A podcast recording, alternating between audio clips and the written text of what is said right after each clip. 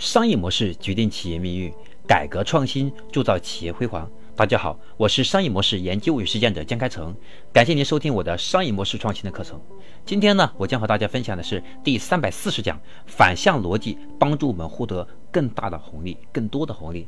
创新大师金毅创业之父，作者他提出了一个很重要的一个观点，他强调的是，一个企业只有我们能够反向思考。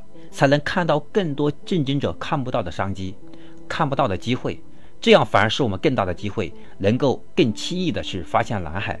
确实如此，所以对于我们创业者来讲，我们要尽可能的和那些巨头反向思考，从中能够获得更有利于我们发展的看起来小或者激烈的市场，但是是我们生存与发展的更有利的保障。那对于我们创业公司来讲，我们要理解创业。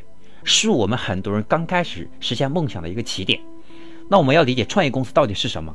它其实是一个临时性的组织，在极其不确定的环境中，为了寻找可拓展的，并且可快速复制的商业模式而存在。那么成功呢？它并不会伴随着埋头苦干或者坚持不懈，并不是说我们努力了就能获得结果。成功是有规律的，它是有方法的，它一定是有规律和方法可循。它并不是我们盲目去尝试。就能成的。那如果你无法正确的、完整的、系统的去研究为什么他人失败，为什么成功的人他能做成，那么这样我们可能会要走很多弯路。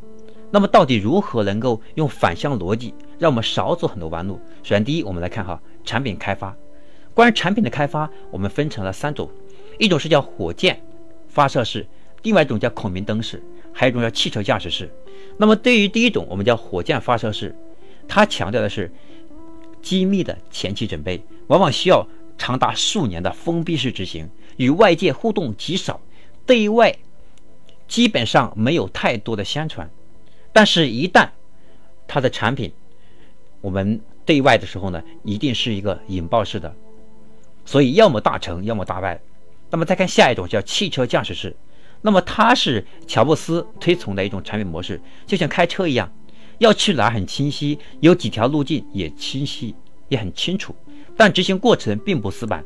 这条路堵了就换一条，多拐了一个红绿灯，那么下一个再绕回来，旁边有救护车，我们就暂停一下。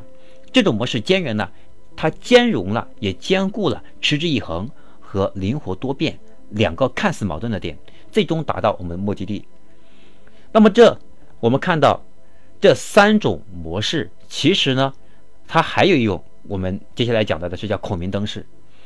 那么这是一种相对极端的方式，没有明确的目标，每一步都是随机发生的，哪怕风大一点，对吧？我们也跟着风跑，其实没有清晰的认识，也不知道自己的目标到底在哪里，它是一种随机性的。那么这三种对于我们创业者来讲，它的三种开发路径。它诠释了我们大部分团队在做产品时的思路。那么，初创公司最终做出优秀的产品的团队，大部分都是汽车驾驶模式，因为这种它是适合于我们创业路线，它精益创业的思路。所以，我们反向走，所谓的反向的核心就是站在我们的竞争的维度，反向思考。所以，这个反并不是我们叫逆人性，我们要去理解它。好，这是今天我要和大家分享的如何反向思考的逻辑来获得更大的红利，希望对大家带来帮助。我是商业模式研究与实践者江开成，感谢您的收听，也希望您能够把我的课程分享给更多的朋友。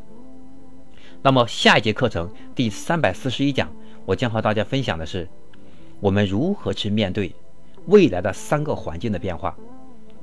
那么这是我们下节课要讲的内容，欢迎大家继续收听我们下堂课程。